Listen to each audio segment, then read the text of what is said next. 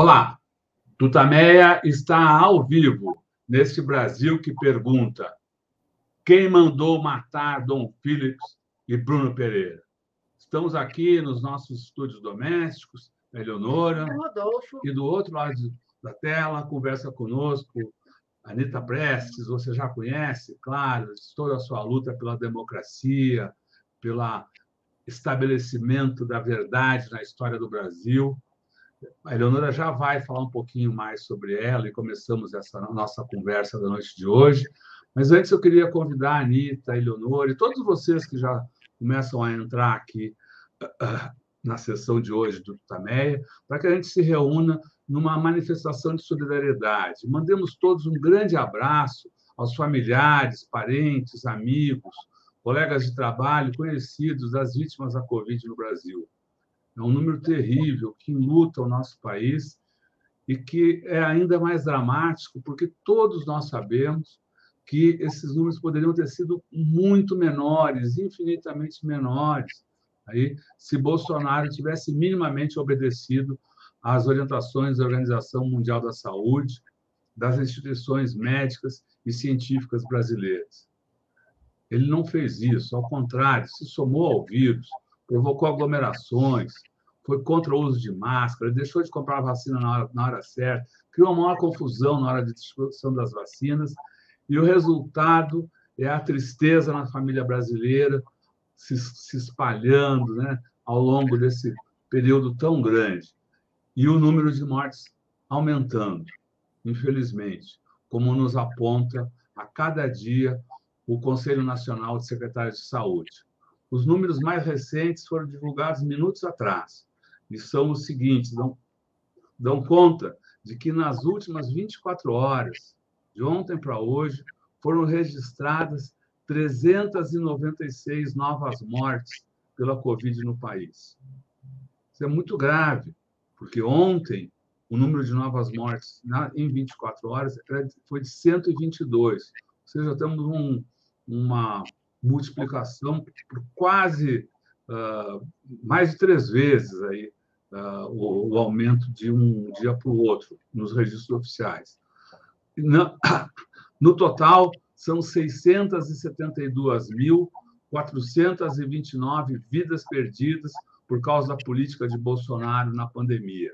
São 32 milhões 610.514 casos é uma tragédia, é um sofrimento para todos nós, mas é também um crime, como apontou a CPI da pandemia. Eleonora. Anitta Prestes, é um prazer, uma honra tê-la aqui conosco nesse 5 de julho de 2022. É, o ano, é, exatamente na data que há 100 anos ocorria a revolta é, que, digamos, abriu o caminho para o tenentismo, a revolta de 18 do Forte, a revolta do Forte de Copacabana. Anitta Prestes, acho que o Brasil inteiro conhece, filha de Luiz Carlos Prestes, e estudiosa, historiadora estudiosa de todo esse período, autora de vários livros. A sua tese de doutorado é sobre a coluna Prestes, que justamente acontece na sequência desse, desse movimento. A Anitta escreveu as biografias do seu pai, Luiz Carlos Prestes, patriota revolucionário e comunista pela expressão popular, em 2006, e Luiz Carlos Prestes, um comunista brasileiro, pela Boitempo, em 2015. Escreveu também a biografia da sua mãe, Olga Benário Prestes, Olga Benário Prestes, uma comunista nos arquivos da Gestapo, lançado pela Boitempo em 2017, e escreveu também é, suas memórias Viver e Tomar Partido, Memórias na Boitempo 2019. Muito bom esse título, a gente gosta muito desse título que você deu. Anitta, vamos falar de tenentismo, vamos falar do Brasil. Eu queria que você começasse nos contando o que aconteceu há 100 anos, no 5 de julho, no Rio de Janeiro. Bom, em primeiro lugar, agradeço né, esse convite para participar hoje dessa live aqui com vocês, já velhos conhecidos, né? É sempre um prazer, uma satisfação né? encontrá-los e ter essa oportunidade, né? Realmente é uma data muito importante na história do Brasil, né? É, aliás, o ano de 1922 foi um ano muito importante na história do Brasil, porque é um ano em que o agravamento da crise econômica né, que vinha uh, depois da Segunda Guerra Mundial atinge, pode-se dizer assim, o, fundo do poço. É o momento né, em que não só se dá esse levante, primeiro levante tenentista, né, em que ficou célebre, entrou para a história pelo episódio do chamado 18 do Forte aqui de Copacabana, vou falar um pouquinho sobre isso, né? mas é também o ano da fundação do Partido Comunista, em março de 1922, né? é o ano em que uh, se dão as eleições, uh, que, em que Arthur Bernardes é vitorioso e uh, tem uma campanha de eleitoral de oposição, né, cuja nome central para a presidência da República é o Nilo Peçanha, apoiado pelos tenentes, inclusive, né, que é derrotada essa campanha, né, e o Arthur Bernardes é eleito, com isso é um dos motivos importantes que leva ao levante desse 5 de julho de 1922, enfim, é um ano que estão acontecendo várias semanas de arte moderna, o rádio chega ao Brasil, né? enfim, é um, um ano muito importante na história do Brasil. E é, o tenentismo, né? por que, que se dá essa primeira revolta tenentista, né? 5 de julho de 22, repito? É, a conspiração já vinha desde o ano anterior. Inclusive, Luiz Carlos Prestes participava, mas vários outros. Siqueira Campos, vai ser um nome importante, né? Eduardo Gomes também participava. Vários nomes que depois se tornaram conhecidos na história do Brasil estão começando, iniciando sua participação, muito jovens, todos na, na casa dos vinte e poucos anos, né? nessa conspiração tenentista. Há vários motivos para ela. Né? Inclusive, uma das coisas que justamente eu consegui esclarecer a partir da pesquisa que realizei logo depois da minha tese, que já foi aqui falada pela Leonora, né, sobre a coluna Prestes, eu me aprofundei nessa pesquisa a respeito do tenentismo de uma maneira em geral, e em particular esse primeiro levante de 5 de julho de 22. E eu pude detectar algo que veio a desmentir uma tese que até então estava consagrada na historiografia brasileira, de que esse movimento tenentista, esse levante dos 18 do Forte, que foi o único que conseguiu acontecer, porque os outros todos, havia vários levantes marcados para esse dia e hora, né? tanto no Rio como em outros pontos do Brasil, mas todos fracassaram, não aconteceram. E um dos motivos importantes para isso era a desorganização desse movimento tenentista, quer dizer, jovens bem intencionados, com uma vontade enorme de mudar o Brasil, mas extremamente desorganizados, e a polícia sempre descobria, antes do levante acontecer, que ia haver esse levante. Mas, como eu ia dizendo, então essa, a, a insatisfação no Brasil era generalizada. É evidente que entre os militares, principalmente os mais jovens, havia uma insatisfação muito grande com a situação no Exército. É só ler os livros de memórias dos militares da época, o Exército brasileiro era uma bagunça, não funcionava. Se tivesse guerra, esse Exército não servia para coisa nenhuma. O, o, armamento era inteiramente ultrapassado. Né? Enfim, é, era um exército que não, não, não funcionava como exército. Então, a insatisfação dos jovens militares que se formavam na escola militar, porque, por sinal, era uma instituição uh, de, de, prestígio na época, uma instituição uma boa formação enquanto militares e enquanto ciências exatas, né?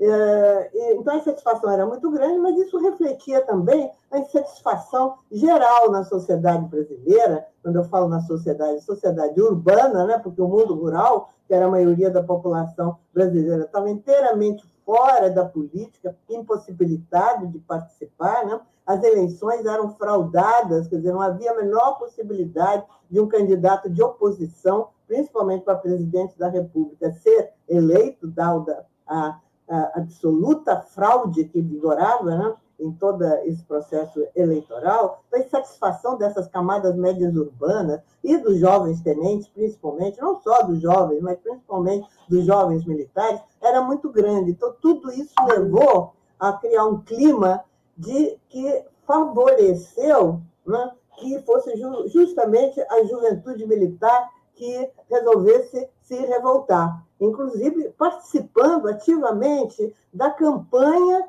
da chamada reação republicana, que era essa campanha do Nilo Peçanha. Quer dizer, Nilo Peçanha, um político da oligarquia aqui do estado do Rio de Janeiro, quer dizer, de uma oligarquia dissidente em relação às oligarquias dominantes, né, de São Paulo e Minas, como já sabemos, o famoso café com leite,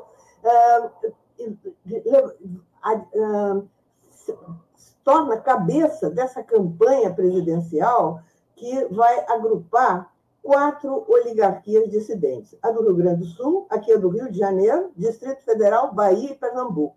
Então, há uma frente dessas quatro oligarquias com o nome de Nilo Peçanha né, à presidência da República, que vai ser derrotado, como eu já falei, nas eleições de 1 de março. Mas os tenentes, a juventude militar, está participando ativamente dessa campanha. Eu tive a possibilidade de pesquisar o arquivo do Nilo Peçanha, que está aqui no Palácio do Catete, por sinal, e é, é interessantíssimo que mostra como esses jovens militares participavam dos comitês da reação republicana pela eleição do Nilo Peçanha. Então, longe de ser um movimento, essa conspiração tenentista puramente militar, era um movimento profundamente articulado com os civis. Aqui no caso do Rio de não era só no Rio de Janeiro, que na medida em que a conspiração vinha já desde o ano de, de 21, como a campanha da reação republicana também vinha desde 1921, Uh, e que o presidente da República, então, o Epitácio Pessoa, fica uh, sabendo, toma conhecimento da conspiração desses jovens militares, começa a deslocá-los, a transferi-los para estados longínquos, para Mato Grosso, para o Piauí, para os diferentes estados brasileiros. Com isso, eles organizam não só comitês da reação republicana, como conspiração tenentista pelo Brasil todo. Para onde eles vão, eles estão levando com eles não só a campanha, como a conspiração. E existem documentos que eu consegui ver que existe um arquivo desse levante dos 18 do Forte, quer dizer, um processo que tem uns 20 volumes nesse processo dos 28, dos 18 do Forte, é, que revela é, como havia uma articulação no sentido, se o Nilo Peçanha perder a eleição, como já se previa que perderia, nós vamos nos levantar. Isso é que tava, diziam esses jovens militares. Então, uma articulação estreita. Eu até publiquei há anos um livro a respeito disso, a campanha republicana né, e da reação republicana e os militares. Quer dizer, foi daí que nasceu dessa conspiração toda, no bojo dessa campanha da reação republicana, do Nilo Peçanha, que vai nascer o primeiro levante tenentista. Então, isso é muito importante. Não é só o descontentamento dos militares com a situação no Exército. Existia isso, mas é uma insatisfação generalizada na sociedade brasileira.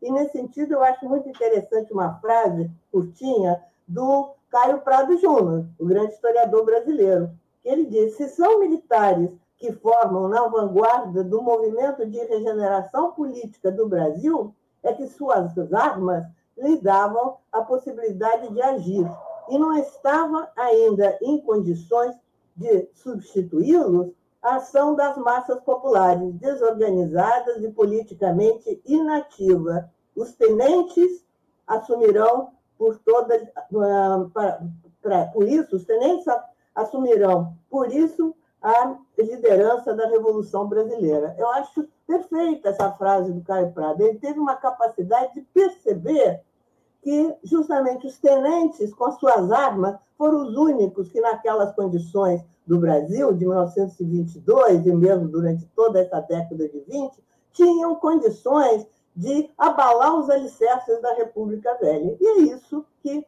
vai acontecer. Quer dizer, todos aqueles levantes tenentistas o mais importante foi a coluna Prestes, que não foi derrotada, porque todos os outros foram, né?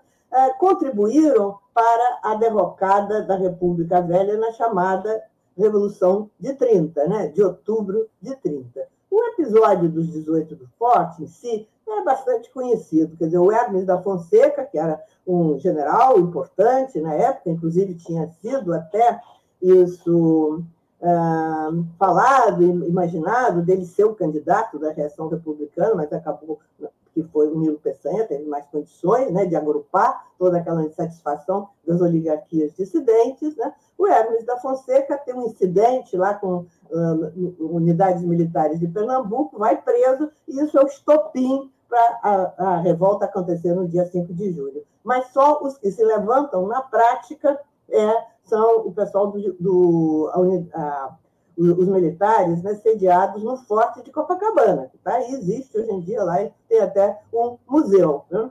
E a grande maioria saiu. O Euclides da Cunha, filho do Hermes da Fonseca, né, é, era o comandante do Forte. E ele dispensou, disse, quem quiser vai embora. A grande maioria foi embora. Sobraram, hoje, antigamente se pensavam que eram 18, hoje parece, pelas informações mais recentes e mais precisas, que foram 28 os que ficaram.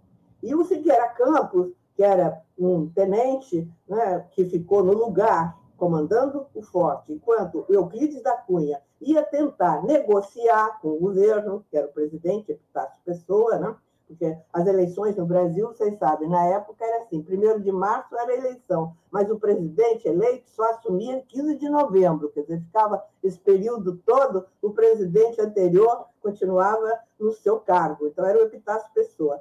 O Euclides da Cunha, que era o comandante do forte, sai para negociar não, um cessar fogo, porque chegou, houve tiros, tiros de canhão, foi atingido, inclusive, o prédio do Ministério da Guerra, no centro da cidade, né? e é, Euclides da Cunha vai negociar, o, o Euclides Figueiredo, o Hermes Figueiredo, o filho do, Figue, do Euclides, Euclides Hermes, filho do, do Hermes da Fonseca, Euclides Hermes da Fonseca, sai para negociar com o Epitácio Pessoa e é preso imediatamente. Não tem negociação nenhuma, o governo resolve invadir o forte, dá vários né, ultimatos. Né? O Siqueira Campos, que fica no lugar do Euclides, né? Eh, então resolve resistir de qualquer maneira. Então é um ato heróico que, ao fim e ao cabo, saem 18 jovens, né? havia quatro tenentes, o resto eram soldados, cabos, sai pela praia de Copacabana, existe foto até, né?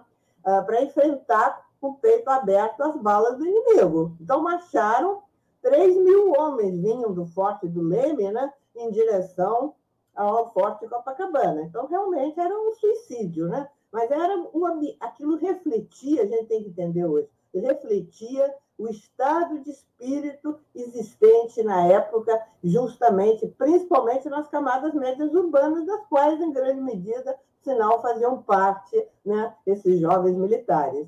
Então, era um, gesto heróico né, morrer pelo Brasil. Eles eh, cortaram a bandeira brasileira que tinha no forte em 18 pedaços, botaram junto do coração, cada um fez uma prece e tal, e saíram para morrer.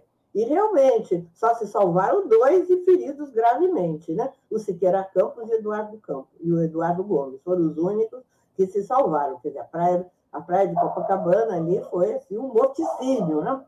Ah, foi um gesto heróico, né? mas que hoje em dia, às vezes, os jovens têm dificuldade de entender, né? Para que isso? Tem que entender que isso refletia né, o estado de espírito da época, era um negócio morrer pelo Brasil. E a repercussão desse gesto foi enorme pelo Brasil todo. Né? Correio da Manhã estampou um poema lindo dos 18 do Forte, né?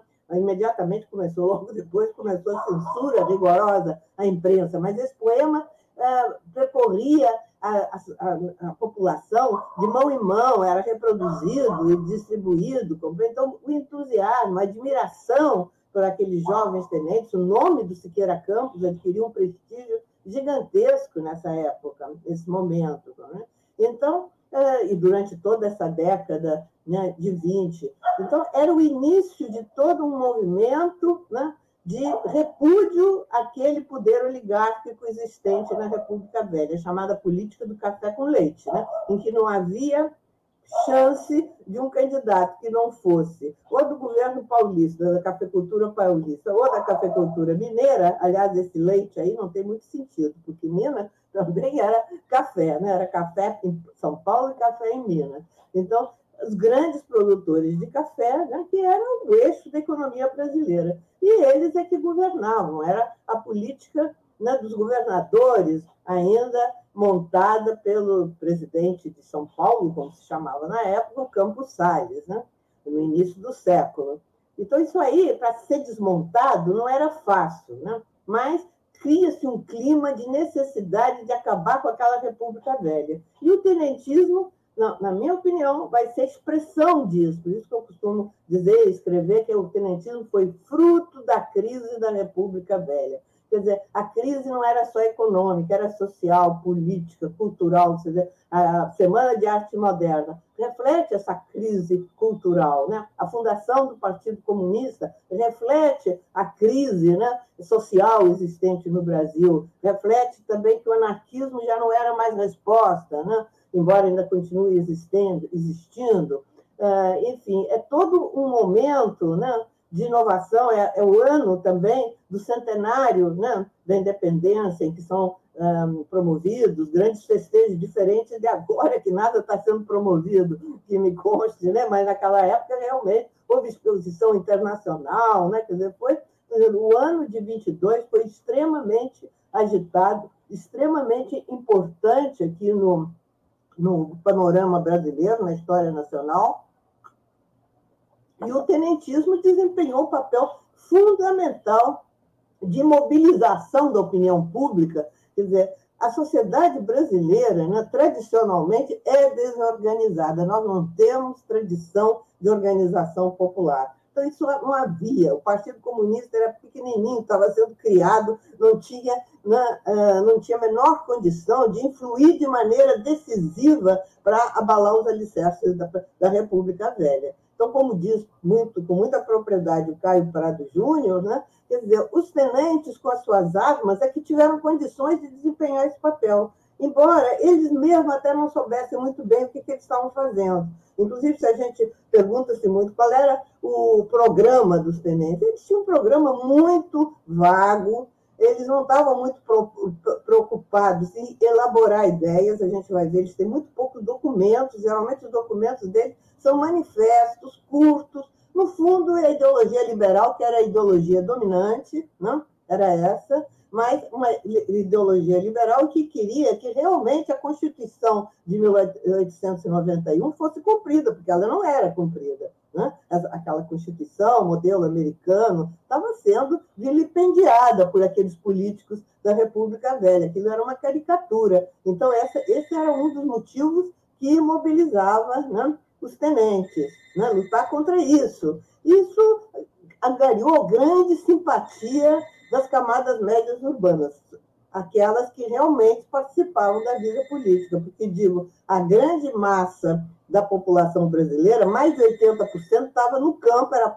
inteiramente dominada pelo coronelismo das oligarquias né, locais. Então, não tinha nenhuma. O analfabetismo graçava, era enorme, né? 80% da população era analfabeta, não votava. Né? Então, realmente, quem participava da vida política eram as camadas médias urbanas, que tinham crescido muito né? e queriam ter uma participação política maior, e não, isso não lhes era permitido, dado aquele esquema que funcionava a República Oligárquica. Né? Vocês vejam, não havia nem independência, autonomia da justiça eleitoral. Isso era uma das reivindicações. Né? Quer dizer, a justiça eleitoral se dava dentro do, do próprio Congresso Nacional, quer dizer, era no parlamento né, que decidia quem eram os candidatos que podiam assumir ou não podiam assumir. Então, era o vetado que não agradava né, ao parlamento, quem não, não agradava aos donos do poder. Por isso, era possível um candidato de oposição, principalmente para a presidência da República, se eleger, não havia chance, era sempre derrotado, como foi o Nilo Peçanha mais uma vez, e como o próprio Vargas vai ser derrotado em quinta também, né, nas eleições. Quer dizer, então não havia outro meio de mudar a situação a não ser através das armas. Quer dizer, a organização popular estava fora de cogitação. Então, só as armas. E quem tinha as armas? Eram os militares. Então, eles vão desempenhar esse papel naquele momento. Né? Então, é, digamos, resumidamente, é isso. A Sória traça um, um, quadro que a gente vê algumas similaridades aí. o, o, falou que o, o, governo de hoje nem, não pensa em, celebrar a independência, não tem, não há os festejos de independência. O, governo parece que, ao contrário de celebrar a independência, quer é voltar a transformar o, o, o Brasil em colônia. Questão da justiça eleitoral, o presidente sonha em tutelar o processo eleitoral. E do ponto de vista das reivindicações, né, ela falou, o pessoal queria uh, que, que fizesse valer a Constituição uh, de, de 91, de 1891. Hoje, uma das, das reivindicações é, uh, do, dos movimentos populares e das oposições é que, pô, a Constituinte, a, a, a Constituição votada em 88, que seja uh, respeitada, obedecida. Mas eu queria lhe perguntar aqui um, um, ponto que a senhora tratou quase no final da sua resposta, mas queria um, uma fala mais específica, talvez, sobre é, exatamente aí os tenentes, eles não, eles não chegavam a ter, então, um, um elenco específico de reivindicações, consignas claras, era mais uma, uma ideia de vamos mudar tudo isso que está aí, é isso? É, era um, um, um ideário uh, liberal, né?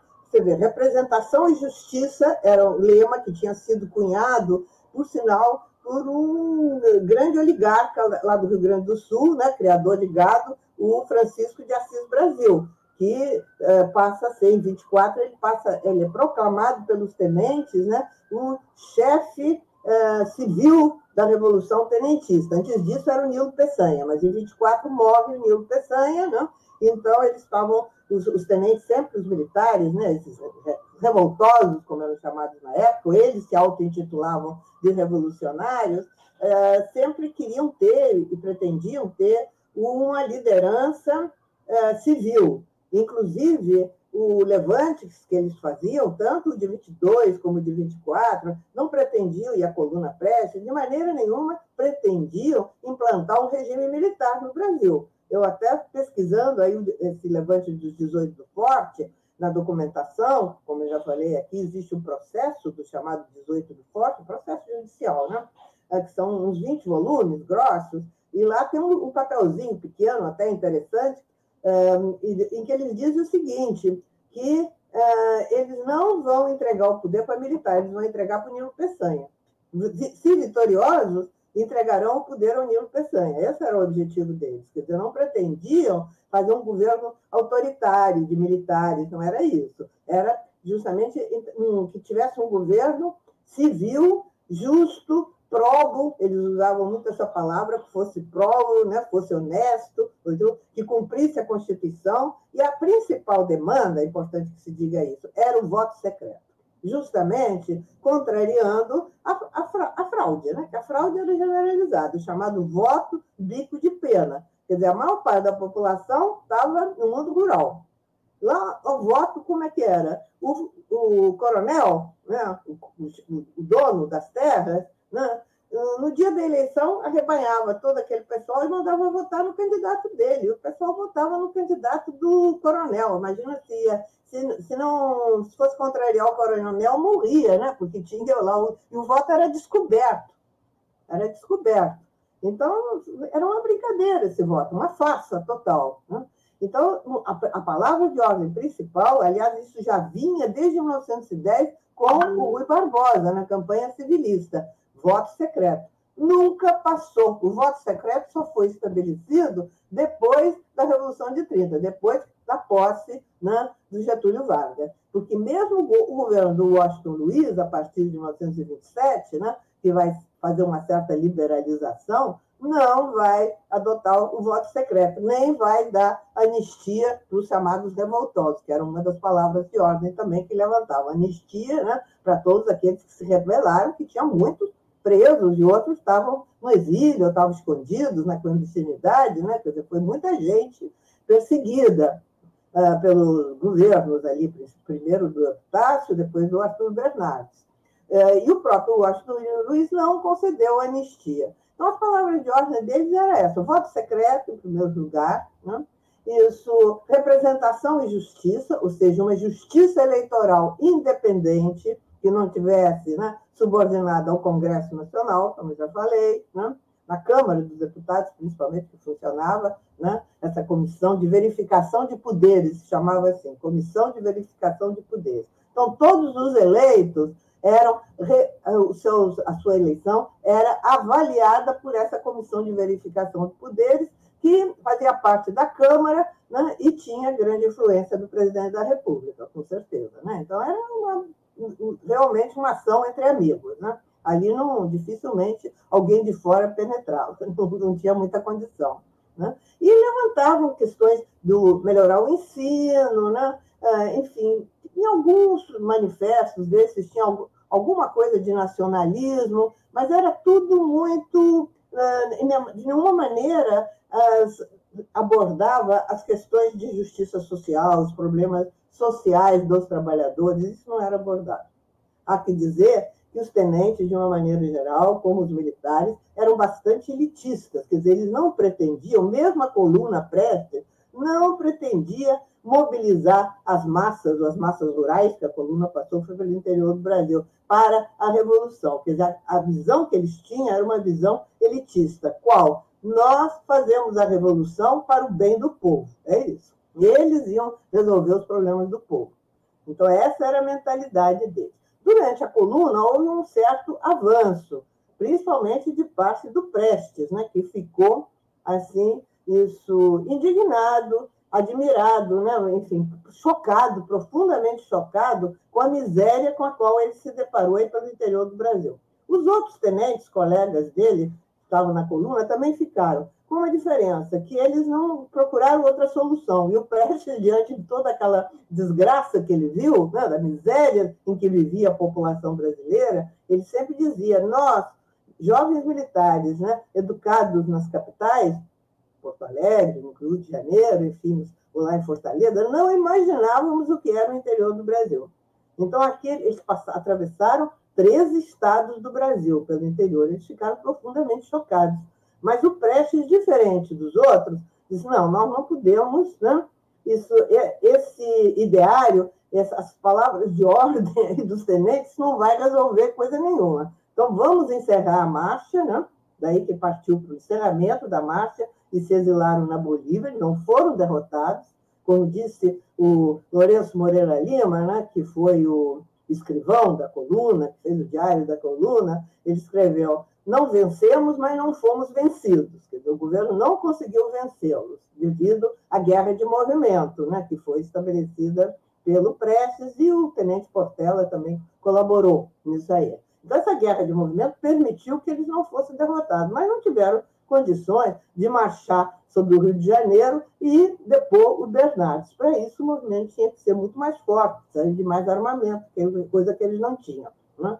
Então, o Prestes propõe ir para o exílio para estudar e descobrir qual era o problema do Brasil e como resolver esse problema. Aí é que ele vai chegar ao marxismo. Né? Mas, enfim, ele, o programa deles era muito vago, pouco consistente e pouco elaborado. A gente pega, eu nesse meu livro sobre a coluna Prestes, né, eu colo, isso, reproduzo nos anexos né, todos os documentos deles que eu encontrei. São muito poucos, por sinal. São poucos documentos e, assim, muito isso uh, superficiais, aquele discurso liberal, assim. O básico é isso, o voto secreto, né? a liberdade de pensamento, quer dizer, é um negócio bem liberal. Nada de levantar as reivindicações populares, não tem isso. Não tem.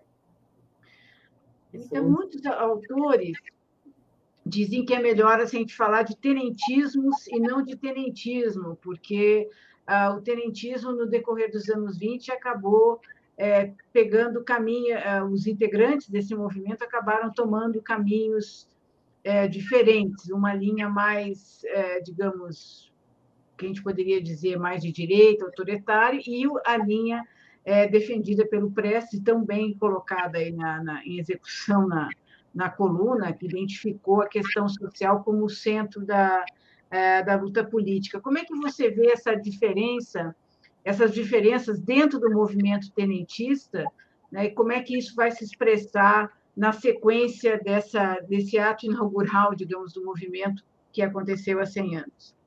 Olha, a, a palavra, o termo tenentismo, é bom que se diga que isso surgiu depois de 30. Eles mesmos não se intitulavam tenentes, eles eram, na sua maioria, tenentes e capitães, né? mais tenentes do que capitães, só isso. Isso passou a, foi um termo que surgiu a partir do, das, das oligarquias paulistas em combate viu, contra o governo de Vargas, porque os tenentes estavam no governo de Vargas. Então, era uma maneira de, de uh, desqualificar né, os movimentos, chamar de tenentista. Foi isso. Daí que surgiu esse termo tenentismo.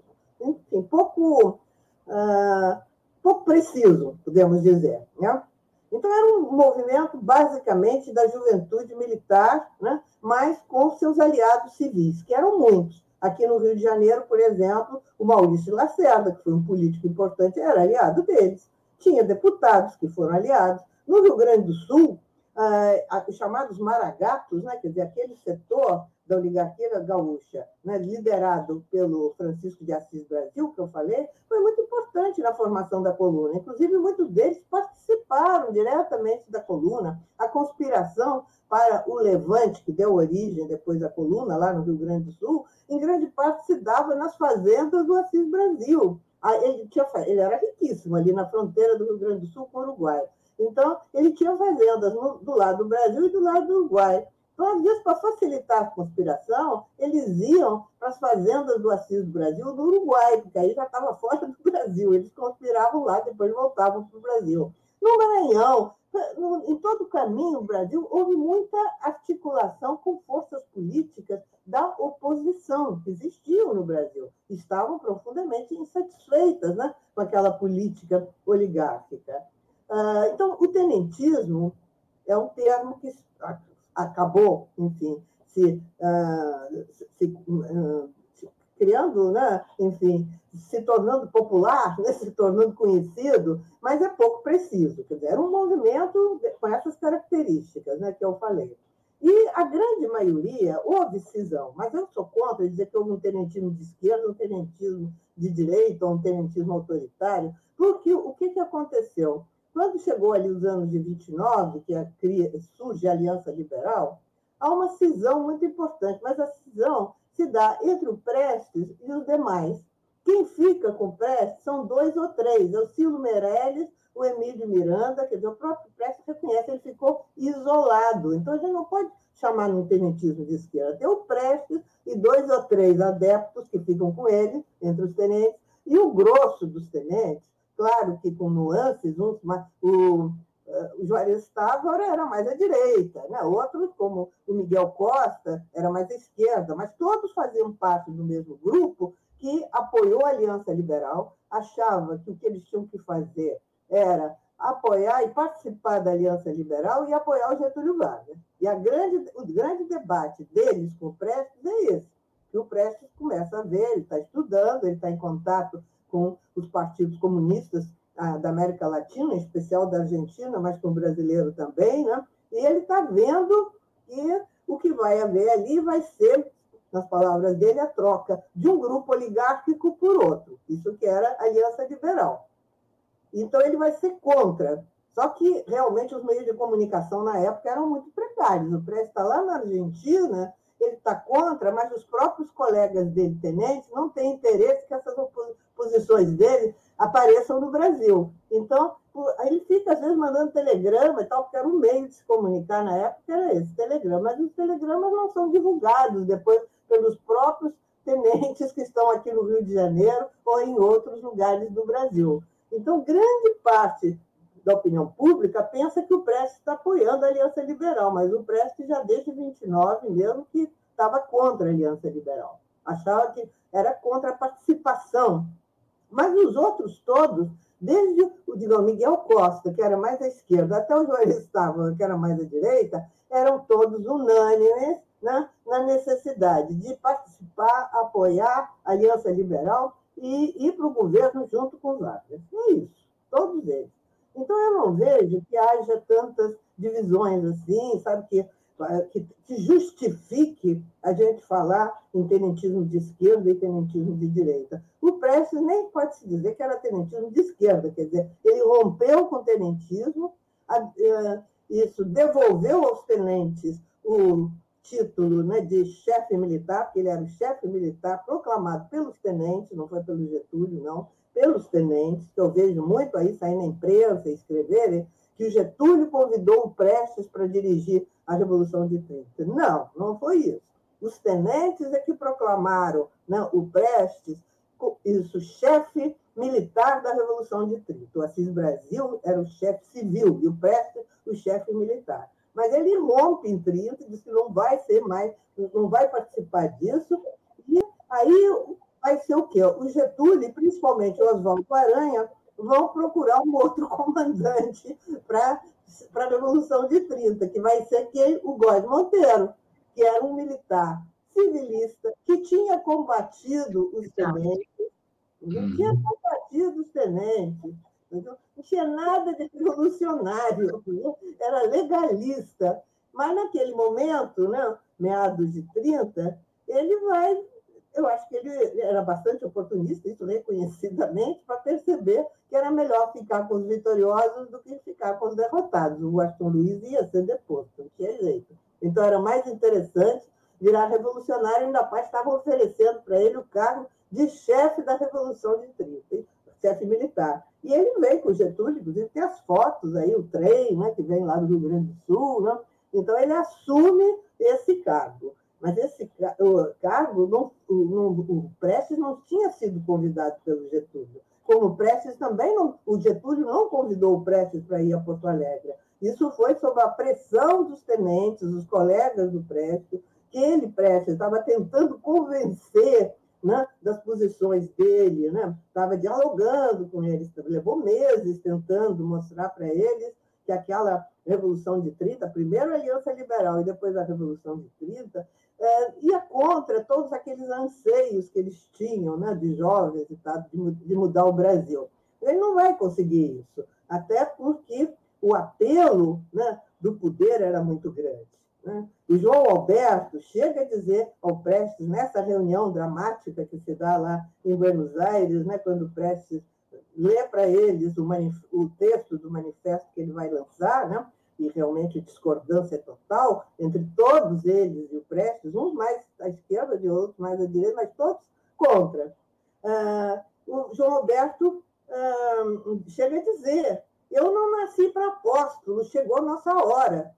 Quer dizer, era um negócio, vamos para o poder. Eles achavam que já tinham sofrido bastante, né? já tinha sido realmente toda uma epopeia difícil, não tinha sido fácil aquela marcha toda, não? dois anos e tanto. Então, exílio. Né? Então, agora, o Getúlio estava oferecendo reintegração no Exército, dar continuidade às suas carreiras né? e ir para o poder. Então, o João Alberto foi muito franco, disse: agora chegou a nossa hora, eu não nasci para apóstolo. Então, é, isso aí eu acho que é muito, né? muito claro né?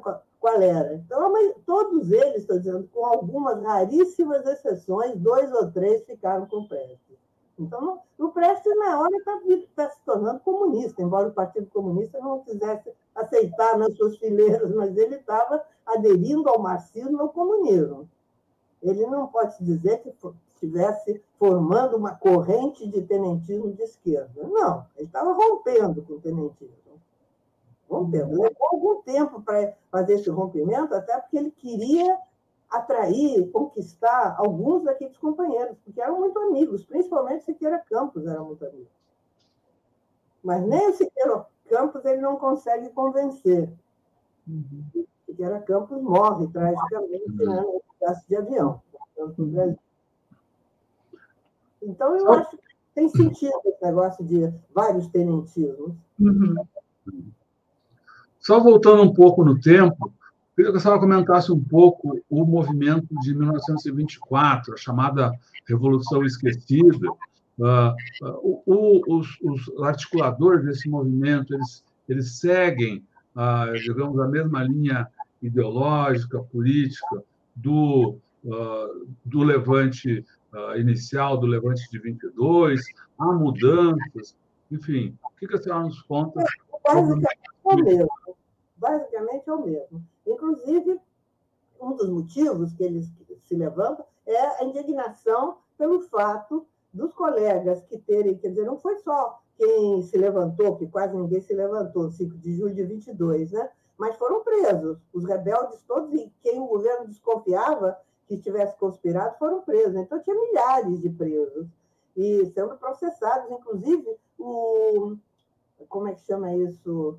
O, principal jurista, agora me esqueço como era o título, enfim, o principal uh, chefe né, da, jurisdição da, da, República na época era o Heráclito Fontaura Sobral Pinto, que depois vai se mostrar uma pessoa mais né, liberal, mas na época ele é que estava julgando os tenentes. Então, era procurador-geral da República, era o, o Heráclito Fontoura Sobral Pinto. Então, a indignação desses jovens militares, os que não estavam presos, e mesmo alguns estavam presos, alguns fugiram, conseguiram fugir da prisão, né? isso era realmente realizar um outro levante contra o governo do Arthur Bernardes, que aí já era o Arthur Bernardes. Né? E odiavam o Arthur, quer dizer, eles personalizavam o grande responsável por todas as desgraças do Brasil era o Arthur Bernardes. O negócio era tirar o Arthur Bernardes e colocar um político civil, como eu já disse, seria o Nilo Peçanha. Mas aí, quando chega início de 24, o Nilo Peçanha morre, aí eles convidam para ser o, o, o chefe civil, o Assis Brasil, como eu já digo. Mas era, a ideia era essa, né? Ah, algum político probo, honesto, que fosse cumprir a Constituição de 91, que estava sendo descumprida. Então, é uma revolta que ela eh, é mais organizada que a do Rio de Janeiro, sem dúvida nenhuma, tem várias unidades militares né, do Exército de São Paulo que participam, e algo que é muito importante, a Força Pública de São Paulo, a Polícia Militar, né, a Força Pública, que, por sinal, era muito mais organizada né, e moderna do que o Exército Brasileiro, na época. Uh, e o Miguel Costa, que era major da polícia, vai desempenhar um papel muito importante né, na conspiração e na rebelião da Polícia Militar em São Paulo, né, dessa chamada força pública na época. Os tenentes, né, que são praticamente várias unidades militares, não só na capital, como no interior. É impressionante como se espalhou para o estado de São Paulo. Né? Unidades militares em diversos pontos, do, também articuladas com políticos civis. Eu estive estudando o processo, o processo uh, jurídico né, da justiça é, desse levante de São Paulo é uma coisa assim, tem 200 e não sei quantos volumes, é um negócio gigantesco. Mas, enfim, dá para a gente dar uma olhada e ver o seguinte, que no, no, interior, inclusive, a articulação se dava com políticos civis, não eram só os militares que conspiravam, eles eram articulados com civis. Então, existia toda essa articulação no estado de São Paulo, e, mas sempre né, eles precisavam de um general para comandar. Então, acabam escolhendo, tentaram vários, nenhum general aceitava, afinal, foi um general que já era da reserva, o Isidoro Dias Lopes, que aceitou assumir esse papel. É interessante como isso, eles precisavam de um general para comandar. Afinal, o Isidoro é que assistiu. Então, quem comandou a rebelião foi o Isidoro junto com Miguel Costa. Havia algumas divergências entre eles, né? e é, realmente, eles conseguiram, eles tomaram a cidade, não tanto, o ideário era o mesmo. Aí eles produziram uma quantidade, a maior parte de, maior quantidade de volantes, de manifestos que tem, são deles. Mas a gente vê tudo mais ou menos a mesma coisa, não tem muita diferença. Aquele mesmo, aquelas mesmas posições que eu já falei aqui. E, e isso, mas o, o mérito deles terem tomado a cidade não foi tanto deles, foi o pavor do governador, né, com o, o, seu secretariado todo, que fugiu de São Paulo apavorado quando o levante começou. O levante fracassou em pouco tempo, quer dizer, eles não estavam assim, quer dizer, mil, mil adversidades aconteceram, mal organizado, como sempre, né? Mas é, ele, a, a cidade caiu nas mãos deles, praticamente. E foi interessante que o proletariado, que já tinha, né, aquele proletariado anarquista e tudo, quis participar. E o Isidoro disse não, não queria participação. É interessante isso, não queria. Mas, mesmo assim, os operários, quer dizer, grande parte da população fugiu da cidade, porque o Bernardes foi implacável. Aí foi um, bombardeio por terra e ar, né? já tinha avião naquela época, ainda aviões muito precários, mas foi, a cidade foi violentamente bombardeada. Tem fotos né, do bombardeio de como aqueles bairros operários, onde foram feitas barricadas, o pessoal resistia em barricadas né, contra as tropas governistas. Dizer, então, foi assim um, um momento, foram três semanas de luta em São Paulo, e aí era evidente que eles não tinham condições de resistir, né? porque as forças eram um combate extremamente desigual, afinal, resolvem que retirar de São Paulo. Né? E também um, um, um, algo que é interessante, que essa retirada, que foi de trem, né, pela a estrada de ferro que vai para Bauru, agora qual é? É a Sorocabana, né? Eu acho, não sei, agora Sorocabana. O operariado, os ferroviários, eh, ajudaram, quer dizer, organizaram essa retirada. E eles foram para Bauru e depois encontrando, inclusive, isso, solidariedade de tropas que tinham se levantado pelo caminho, aí pelo interior de São Paulo. E aí eles foram para Três Lagoas com ah, ah, pretendendo tomar Três Lagoas, mas a resistência em Três Lagoas, a resistência governista foi muito grande, então eles desistiram e desceram o rio Paraná né, em direção à Foz do Iguaçu.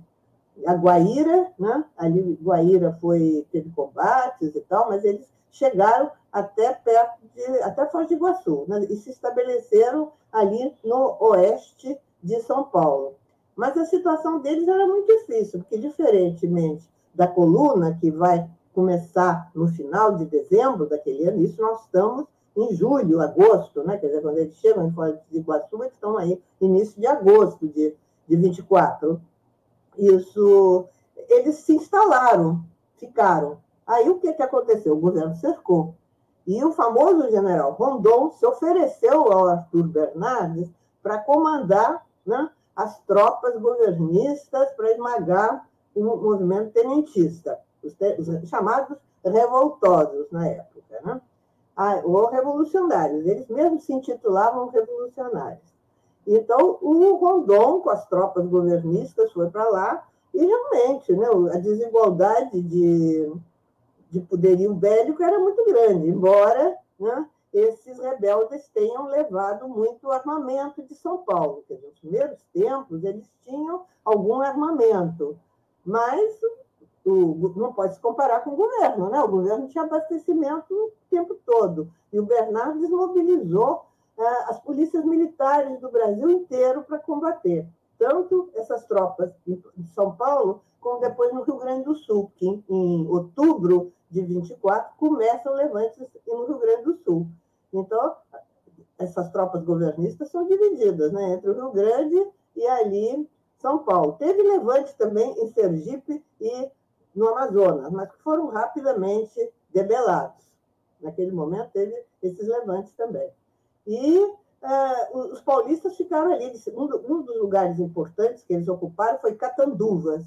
Eles ficaram entre o Rio Paraná, ali a região de Foz do Iguaçu, o Rio Iguaçu, a chamada Serra do Medeiros, né? ficaram ali, isso, parados.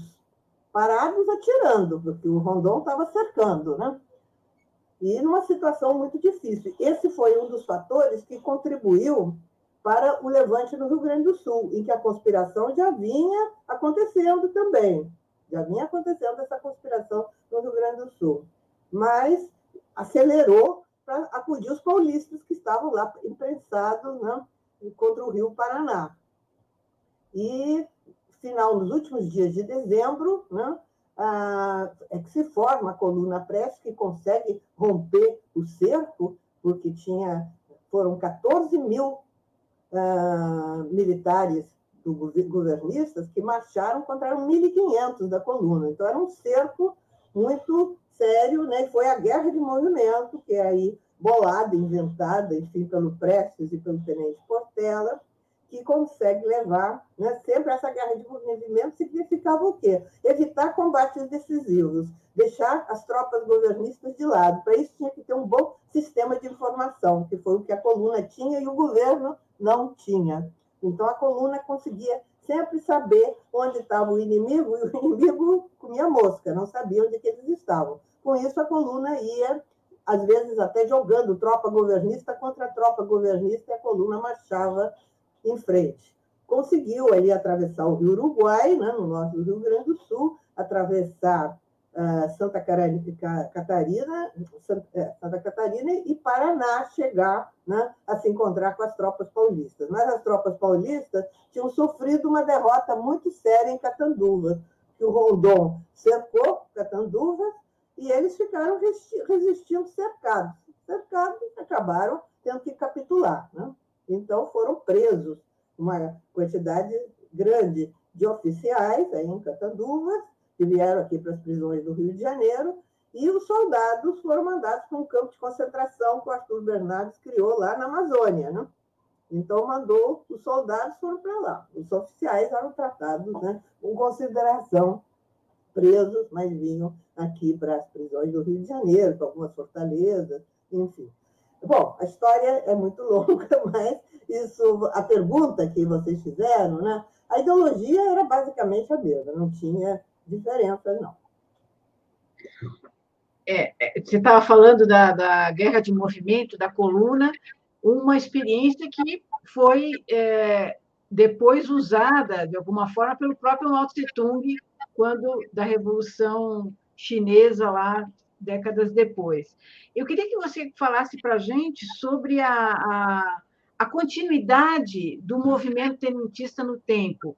Alguns dizem que esse movimento, quer dizer, foi, você estava destacando o fato dele, do governo Getúlio Vargas ter absorvido, enfim, eles, eles de alguma maneira se, vamos usar uma palavra aqui, entre aspas, se aburguesaram ali e, e esse movimento foi se diluindo. Alguns falam da importância de 1935 ainda como alguma coisa com referência ao tenentismo. Como é que você vê essa permanência, essa enfim, a, a, continuidade desse movimento e também você falou uma coisa importante logo no início da, da questão do desse termo, do uso desse termo, porque salvo engano até os próprios militares na ditadura de alguma maneira romantizaram esse, esses episódios no sentido de capturar a ideia, é, enfim, de, de, revolta e dos militares como tutela, passíveis, eh, são os, os agentes que são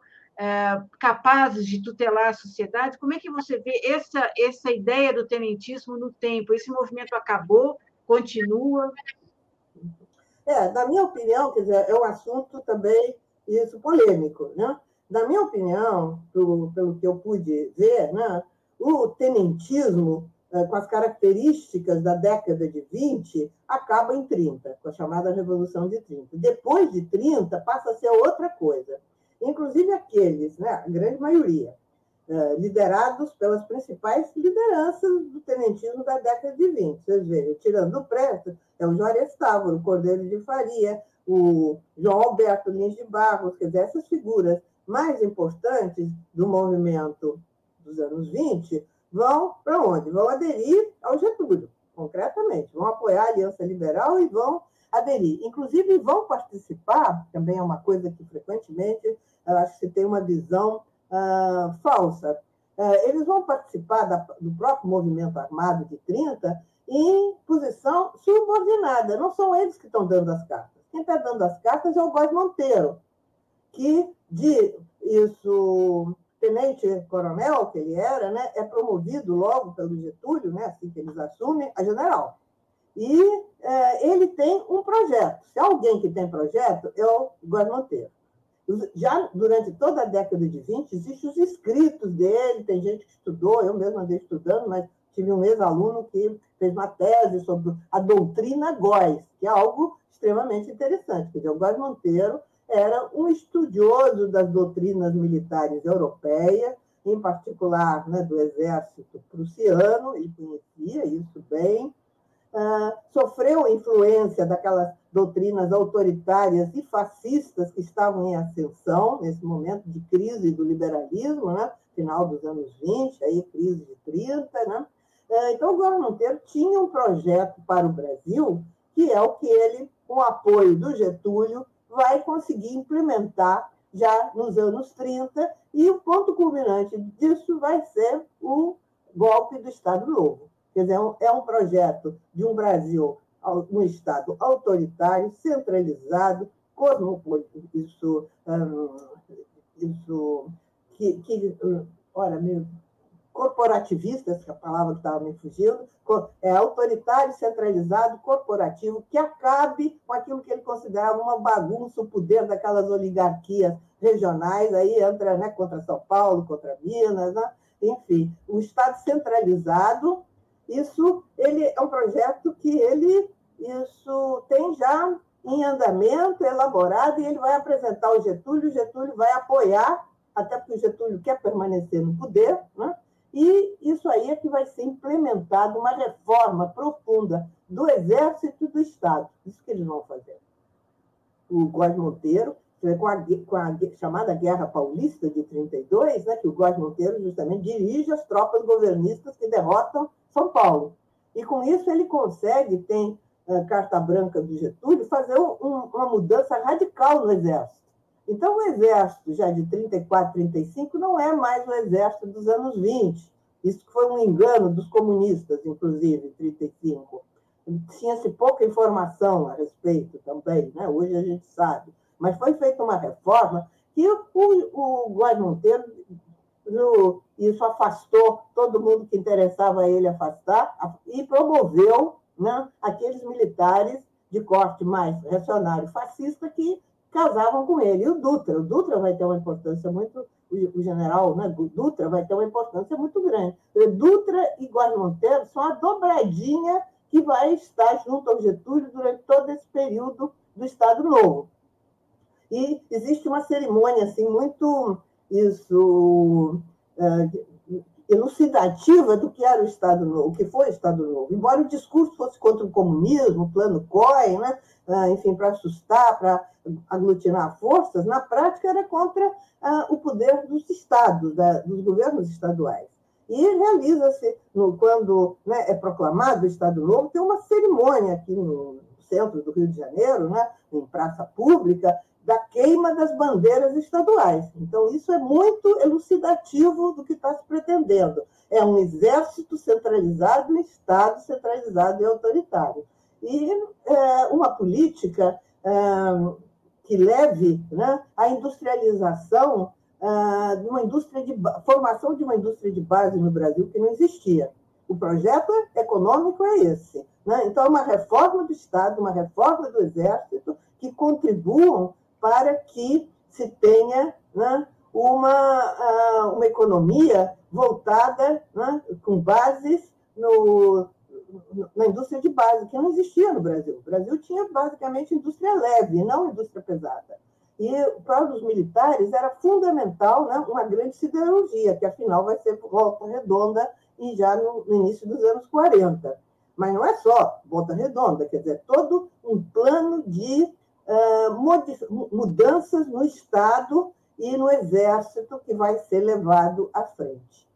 E os tenentes, como é que vão ficar nisso? Eles vão ficar em posição subalterna. Aquele Clube 3 de Outubro, as ligas revolucionárias que se criam. Eu escrevi um livro que se chama Tenentismo Pós-30, justamente procurando elucidar essa questão. Quer dizer, a gente vai ver que os tenentes estão subordinados ao Getúlio. Ele os usa muito bem. O Getúlio é um político extremamente hábil, assessorado pelo Góes Monteiro. Ele usa muito bem os tenentes, que estão em papel subordinado, tanto durante o movimento armado de 30, como depois, durante aqueles primeiros anos. Né? E aí vai haver o quê? Uma parte grande deles, desses ex-tenentes, né, vão ficar com o governo, vão ser promovidos, vão né, ter cargos importantes, vão ser ministros. O Juarez Távora vai ser ministro, o João Alberto Ide, o Cordeiro de Faria Ide, quer dizer, essa gente toda vai. O Eduardo Gomes, né? Vai se tornar também brigadeiro nesse período aí na aeronáutica, vai ter papel importante, quer dizer.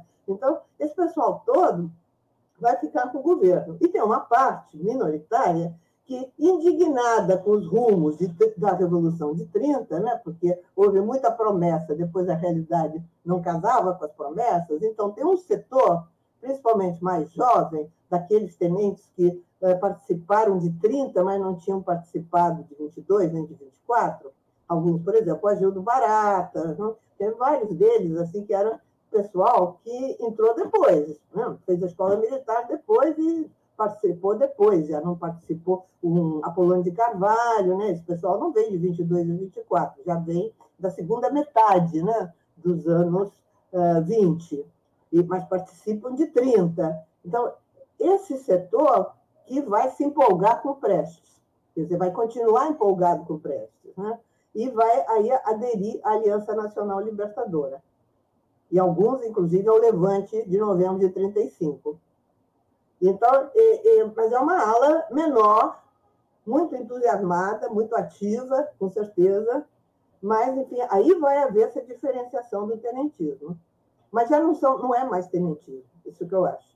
Porque o Prestes também não é mais tenente. Quer dizer, tem autores que dizem que o Prestes continua sendo tenente, que 35 e a Aliança Nacional Libertadora foram movimentos tenentistas. Eu discordo, porque o caráter já era outro.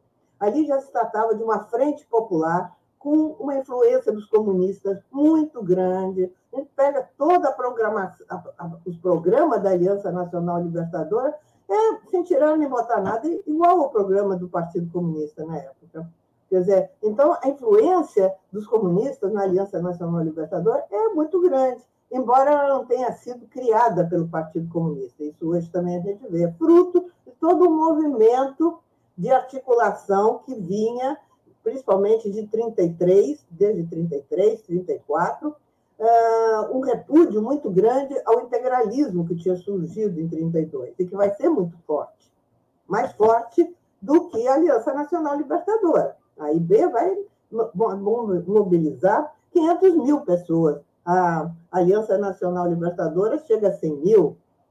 Então, é uma diferença muito grande. Mas a Aliança Nacional Libertadora é uma organização, uma frente popular muito importante, como nunca tinha existido no Brasil, e muito heterogênea também. Mas os programas, se a gente pega toda a documentação, eu publiquei um livro também, até fininho, sobre a Aliança Nacional Libertadora. O que, que a gente verifica? Que, olha, os documentos da Aliança são praticamente iguais aos documentos do partido, é a orientação do Partido Comunista que está lá. Claro que tem muitos ex-tenentes participando da aliança, mas eu discordo, eles não são mais aqueles tenentes.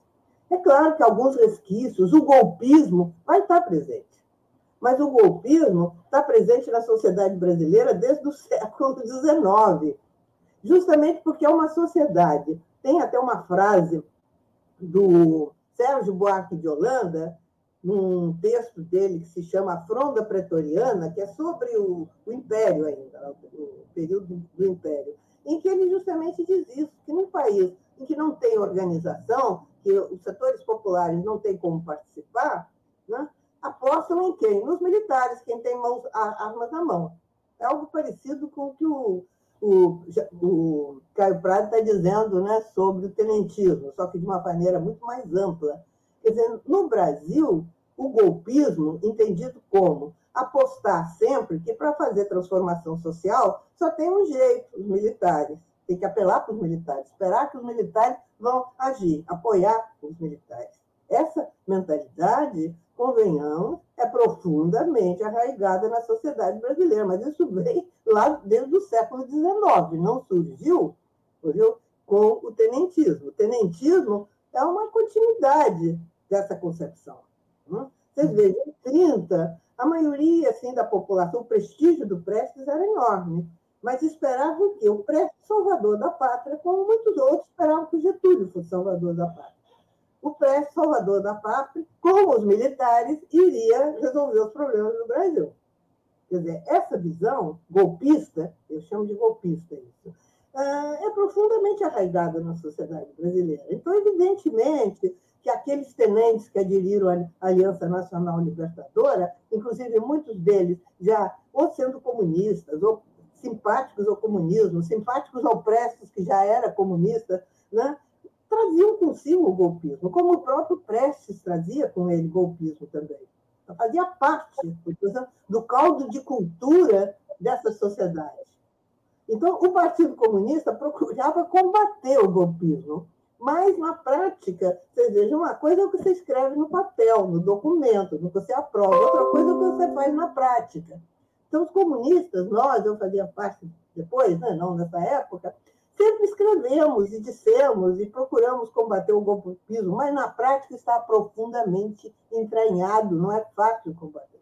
É algo que faz parte, compreende, da cultura brasileira, pelo próprio tipo de formação social, em que tivemos sempre classes dominantes extremamente poderosas, né? senhores de terras e de escravos, que não deram espaço para que as populações se organizassem, né? tivessem uma convivência né? democrática, de participação na vida política. Isso não existiu no Brasil.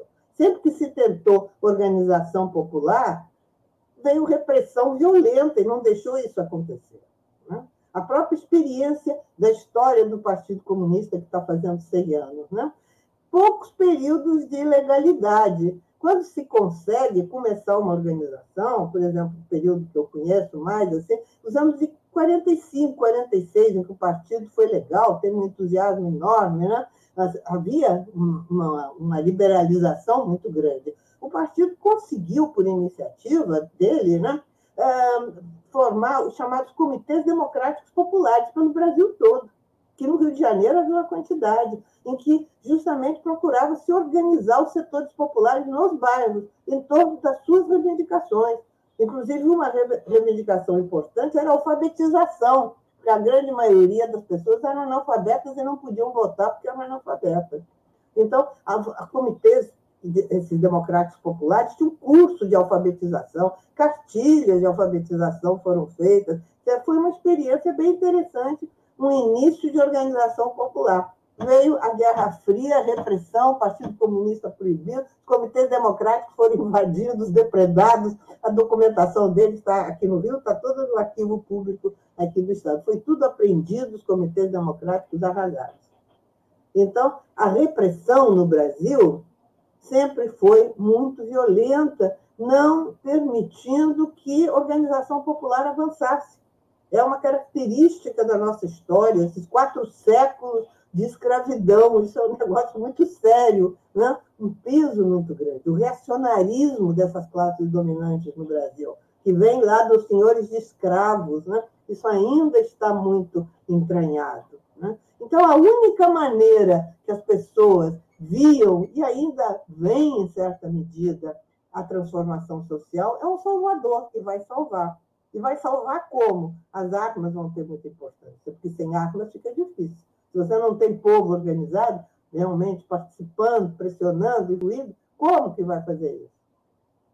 Então, o golpismo é muito presente. Mas isso não quer dizer que foram os tenentes que inventaram o golpismo também. Né? Eu acho que eles trouxeram isso junto. Então, o tenentismo pós-30, na minha opinião, não é mais tenentismo. Agora é uma tese, estou dizendo, assim, totalmente polêmica. Em geral, isso não é aceito, não. Uhum. Bom, falando em golpismo, né? 64. As, entre as lideranças militares uh, uh, que, que, deram, que organizaram, que dirigiram o golpe de 64, uh, há digamos, traços daqueles movimentos de trás, há uma herança desses movimentos aí da, nas décadas anteriores, vários nomes citados aparecem também aí, né? Mas, mas, mas como, como, como iniciativas próprias, não como um movimento parte de movimento. Né? Olha, eu acho o seguinte, que esses militares, por exemplo, o Juarez Távora, um, Cordeiro, Cordeiro de Faria foi um dos conspiradores mais importantes do golpe de 64. Mas esse pessoal o tenentismo já tinha ficado para trás há muito tempo. Eles estavam muito mais sobre o quê? Sobre a influência da doutrina de segurança nacional. Aí tem que ver, levar muito em conta o episódio da participação do Brasil na guerra, na Segunda Guerra Mundial. O sinal foi importante. Mas as tropas brasileiras ficaram sob o comando de quem? De Eisenhower, do, do exército americano. Então, quando voltaram, né, aí surgiu a doutrina de segurança nacional, da qual Golbery de Couto e Silva foi um dos principais artífices, né? mas não só ele. Então, os militares aí dessa geração são formados né, na ideologia da doutrina de segurança nacional. Qual é a tese básica dessa doutrina? O mundo está dividido em dois. De um lado, o comunismo, era a União Soviética, a vitória da União Soviética na guerra, né? do outro lado, nós, os ocidentais, que não temos que estar todos sob a, sob a liderança americana para se contrapor esse perigo do comunismo. Então, essa doutrina de segurança nacional é que fez a cabeça desses militares. Então, o Juarez Távora, um Cordeiro de Faria, não estavam mais sob a influência do tenentismo, estavam sob a influência da doutrina de segurança nacional, procurando pôr em prática os preceitos dessa doutrina. E o golpe de 64 se inclui nisso. Eu acho que isso a gente tem que ter muita clareza. Agora, outra coisa é que os golpistas de 64, inclusive o Costa e Silva, tem um discurso, eu acho que é na posse do Costa e Silva, enfim, um discurso importante que ele faz, logo no, no início ali do, do, da, ditadura, aqueles primeiros anos da ditadura, em que eles procuram utilizar o prestígio do tenentismo, e principalmente do Siqueira Campos, porque que estava morto e não podia protestar, porque do Prestes eles não podiam falar, né? Então tinha que ser o Siqueira Campos. Eles escolheram o Siqueira Campos para ser assim a memória do tenentismo falsificada e justificar o golpe de 64. Então, o uh, Costa e Silva diz isso, porque ele, Costa e Silva, foi, participou do tenentismo, mas o Prestes conhecia bem, ele contava como é que foi. Ele conspirou e, na hora H, não participou. Viu? Foi só, assim, disse tchau e foi embora. Né? Não, não participou coisa nenhuma. Então, vários deles são isso. Agora, aí se enfeitam com penas de pavão para dizer né, que tinham sido tenentes e enaltecer o tenentismo, então, levando em conta o prestígio do tenentismo, em particular do Siqueira Campos, né, o herói dos 18 de Porta, aquela história, eles então procuram né, utilizar isso para justificar o golpe de 64, a revolução né, regeneradora. Isso é muito comum, aquele o grande historiador britânico, o Hobsbawm, diz isso, né? Se utilizam, né, as classes dominantes se utilizam do passado né, para justificar os seus atos. Isso eh, no mundo inteiro acontece, e aqui não foi diferente. Então, eles sempre procuraram né, se mostrar como herdeiros do tenentismo. O que é uma mentira, uma falsificação, uma fake news, para usar terminologia né, atual. Agora, esse ponto que você levantou há pouco, é, dessa mentalidade golpista e dos militares é, se colocarem além e acima da sociedade, como um chamado, entre aspas, poder moderador, isso permanece, perpassa e a história do século XX, de alguma maneira, dá até para dizer que a Constituição, a Constituição deixa uma brecha para isso, e hoje a gente vê isso muito claramente nesse governo, nesse documento formulado aí pelo, pelos oficiais da reserva. Como é que é possível modificar, deter essa, esse, esse pensamento de alguma forma, sair dessa tutela militar? Como é que você vê isso que é um tema tão urgente atual? É, com a ditadura isso se agravou muito, né? Inclusive a educação, né? a formação que esses militares passaram a receber. Porque vocês vejam, em 64 tinha milhares de oficiais e, e militares que eram de esquerda. Né? Tem até um filme aí do, do Silvio Tendler, né? mostrando a quantidade né? de oficiais que foram punidos em 64. Muitos presos, até torturados teve. Né? E, e desligados, demitidos do exército. Né? Isso depois se tornou muito mais difícil, porque é uma formação muito fascistoide, né? a formação que eles recebem né? na academia, nas academias, em particular na Academia das Agulhas Negras. Né? E os governos do PT não fizeram nada para mudar isso, viu? mudar essa formação desses militares. E hoje em dia eles estão cada vez mais sobre a influência norte-americana. Né? Essa ida para o Haiti, esses generais, tem um grupo grande de generais né, que fizeram parte no, do, lá da, da, da tal missão no Haiti, né, os chamados haitianos. Esse pessoal é totalmente dominado pela doutrina norte-americana, né? É a segurança nacional, o Brasil faz parte do mundo ocidental, né? E tem que estar subordinado aos americanos. Né? O patriotismo aí, nacionalismo, não existe mais, né? Eu acho que isso só pode mudar com organização popular, né? com realmente se avançar nessa direção, de você ter setores populares organizados, conscientes, né? que contribuam né, para que surjam organizações, partidos, realmente com uma, uh, com uma orientação revolucionária e que faça avançar o processo revolucionário no Brasil. Acho que tem que ser por aí. Não, senão é ilusão a gente pensar que vai mudar isso facilmente. Não vai, não. Porque eles estão doutrinados de acordo com a doutrina de segurança nacional, que hoje em dia está aperfeiçoada né, num assim, anticomunismo, essa história do marxismo cultural, né, que eles inventaram, né? Quer dizer, eles vão inventando, né, a, a, a tal guerra, agora é, é mais, é, é, uma guerra, como é que eles chamam? Enfim... É, híbrida. É, é guerra híbrida, quer dizer, uma guerra ideológica. Essa guerra híbrida é isso, é uma guerra é. ideológica. Né? Então, isso realmente tem vários militares brasileiros aí que estão profundamente convictos disso, escrevem e trabalham nessa direção. Tem aquele Abelardo Coutinho, né, que tem livros publicados, né, a influência do daquele que morreu agora, o Olavo de Carvalho, né, foi muito grande aí nessa, nessa corrente. Então, eles estão sob essa influência, são formados desse jeito, e isso não se modifica assim tão facilmente, não. Eu acho que só vai modificar no dia que tiver uma organização popular poderosa no partido, no país, um partido com uma orientação política realmente revolucionária. A gente falou alguns meses atrás, mas eu queria te perguntar de novo qual é a perspectiva que você está vendo para os próximos meses? Há possibilidade de golpe militar? A vitória do Lula de alguma vai ser absorvida por esse setor, por, por esse setor mais à direita das Forças Armadas? Como é que você vê os próximos meses aí que todo mundo está de cabelo em pé? É, não, eu acho que golpe militar é pouco provável, né? O, o Bolsonaro vai tentar, tem tentado, quer, né, golpe militar, né? Quer, ele quer ser um ditador fascista, com certeza, né? Mas eu acho difícil. Inclusive, talvez uma das maiores dificuldades seja a posição do governo americano, do grande capital. Eu acho que não está interessado em ter uma ditadura aqui no Brasil de novo. Né? Prefere ter assim uma democracia capenga, né? mas pelo menos uma aparente democracia, né? Ah, a uma ditadura aberta, não, não creio.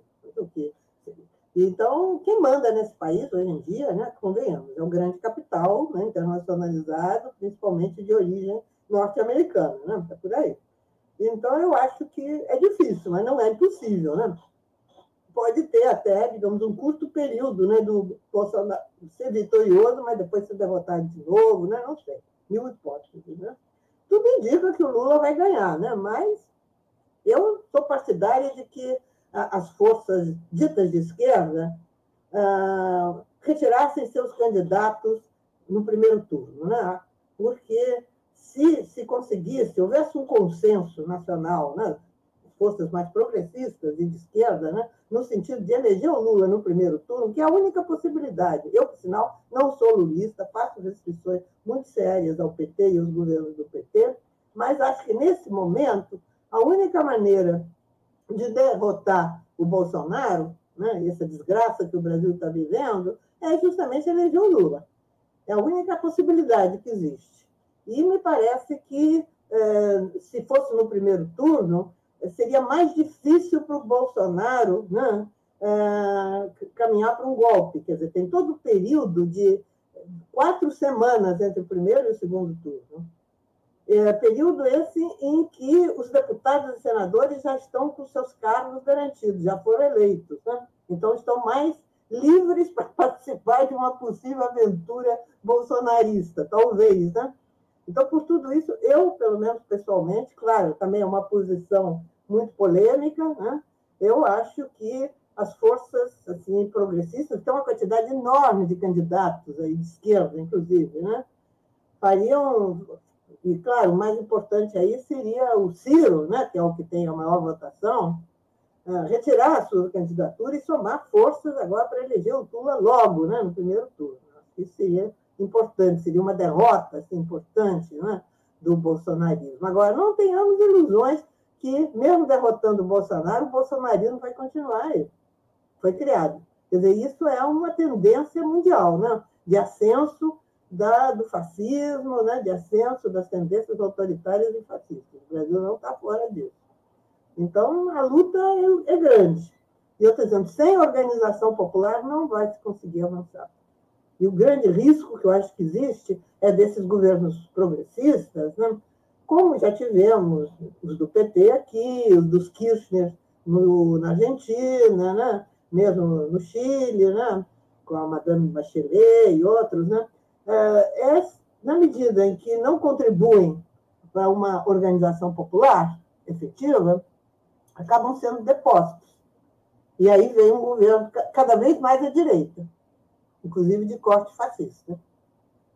Então, eu acho que esse perigo existe. Existe agora no Chile, vai existir na Colômbia, está existindo no Peru, né? Quer dizer, agora nós estamos numa fase assim de governos progressistas, mas são um progressismo muito instável. E o grande capital, né, que é quem manda nesses países, quem tem o poder econômico, ah, para defender seus interesses, levando em conta a gravidade da crise econômica que abala o mundo hoje em dia, o mundo capitalista, eles não estão afim de fazer concessões, não. Então, quando eles veem os seus interesses sendo de alguma maneira né, tolhidos, eles partem, não tem cerimônia, depois o governo. E hoje em dia não, já não é golpe com tropa na rua, tem outras formas mais sofisticadas né, de fazer, dar os golpes, realizar essas transformações. Então, eu acho que quem tem assim tendência de esquerda, quem se preocupa com isso, deve estar preocupado em encontrar os caminhos para ajudar na organização popular. Eu acho que é isso não, não tem mistério, é por aí. Não tem outra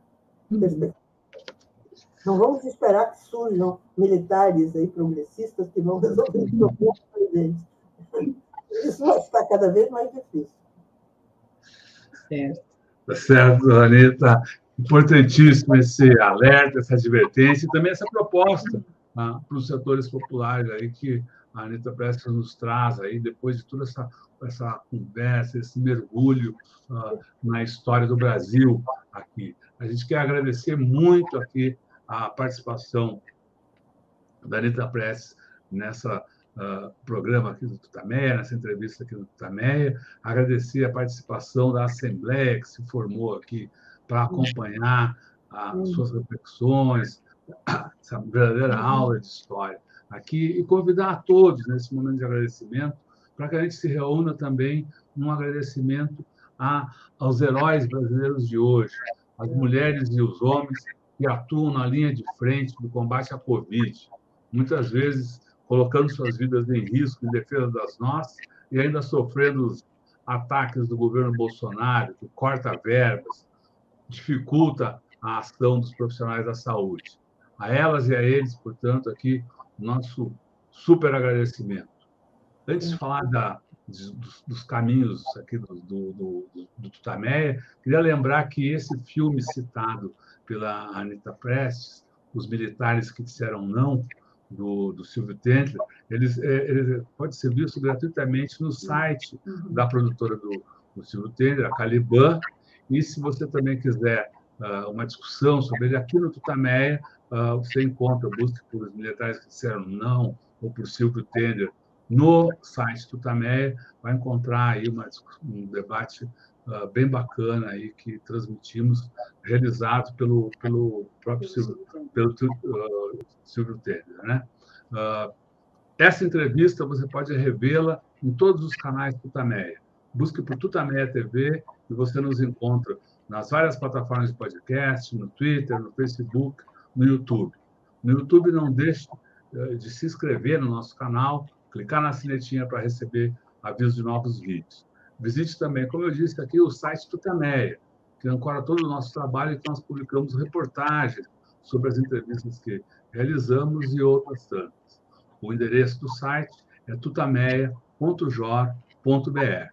E agora, antes das despedidas, do boa noite, a gente devolve a palavra para a Anitta Prestes, dessa vez sem perguntas, então, para que ela faça a sua fala, a sua mensagem o povo que está aqui com a gente agora e que vai seguir conosco pela internet afora.